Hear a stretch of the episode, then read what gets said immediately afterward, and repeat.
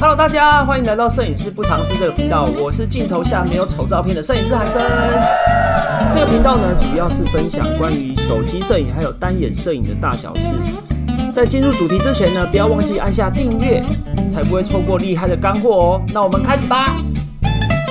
好，接下来呢，为大家介绍第三种构图方式，就是引导线构图。因为我们在拍摄的时候呢，常常会发现各种线条，比如说背景的线条、人物的线条，或者是前景的线条，就是画面中会有各种线条。那这个线条呢，可能是楼梯，可能是窗帘，那可能是窗户，那可能是地板。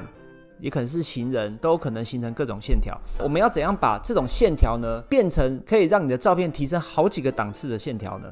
就是利用引导线。顾名思义，引导线就是能够帮助你，或者是帮助观看者，能够快速的发现你要表达的重点的线条。那这个线条呢，可能是楼梯，可能是阶梯，也可能是地板，也可能是道路，也可能是树叶，呃，行人，任何。事物都有可能变成引导线。我们要做的呢，就只是去观察画面中的各种线条。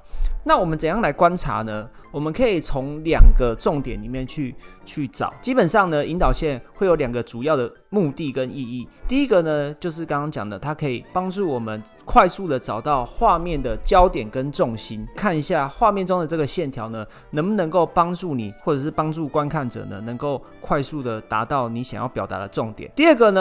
就是可以帮助我们控制画面中的纵深感跟空间感。纵深感跟空间感是什么呢？就是我们照片是二 D 的嘛，可是我们都希望让照片能够越立体越好，所以呢，我们就可以透过引导线。那引导线呢，可以让画面实现景深关系，或者是呢实现纵深关系。如果你发现你的线条呢是可以帮助你达到这个目的的，那代表你的这个引导线就是成功的了。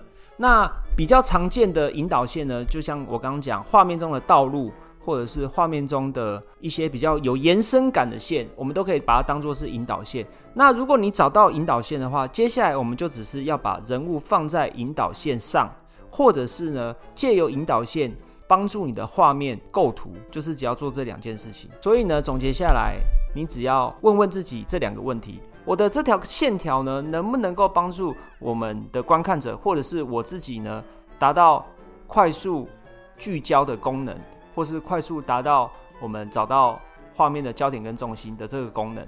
那第二个呢，就是我这个线条呢，能不能够帮助我们可以控制画面中的纵深感跟空间感？那有没有让这个画面变得更立体？如果呢，我们思考这两点都可以有达到这个目的的话，那代表你的引导线就成功啦。希望大家都可以成功找到你的引导线。接下来呢，为大家介绍第四种厉害的构图方式，叫做镜面与对称构图。呃，我就简称它对称构图好了。那对称构图呢，基本上很简单。那对称构图呢，基本上就是只要找到两两相对的东西来做拍照就可以了。听起来是不是很简单？两两相对。就是对称嘛，这个含义大家应该都知道。怎么样用镜面效果来达到这个目的呢？首先，你只要找到能够反射主体的东西，比如说镜子、玻璃、地面，或者是说刚下过雨的积水，或者是湖面的倒影，都可以当做反射的介质。你只要掌握到，基本上你就可以拍出厉害的镜面对称作品了。那实际上要怎么做呢？我就。不告诉大家原理好了，因为原理你大概会听了会很想睡觉。请大家直接观察你周边有没有可以反射的物体，比如说捷运上的玻璃、呃落地窗，或者是教室里面的电脑、电脑荧幕、呃窗户、公车上的窗户。然后呢，现在大家试着把你的手机镜头，你听着耳机看着影片都没关系，你把你的手机镜头靠近你要。反射的那个镜面，比如说玻璃，比如说窗户，比如说门，都可以。然后呢，试着拍摄一张照片，你就会看到镜子反射出你要拍摄的物体，它会变成一个镜面对称。那这样代表你就成功啦，是不是很简单？它其实原理呢，透过反射帮助我们简化画面，因为我们知道摄影就是加法跟减法嘛，这个我已经讲非常多次了。那减法呢，就是把我们不要的东西。排除在画面之外。那镜面对称呢，就可以是一个很有效的方法，帮我们简化画面。那这个方法呢，不管你是要用来拍人像，还是拍风景，还是拍商品，适用于大部分的范围。剩下的就只是你要去观察，然后呢，试着让你的镜头尽可能的靠近你要拍摄的反射的介质。那这样你就成功啦！期待大家拍出厉害的照片哦。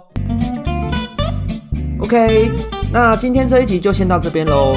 我们很重视您的意见，不管有什么想法呢，都欢迎留下评论告诉我们哦。更别忘了按下订阅，才不会错过更精彩的内容哦。拜拜。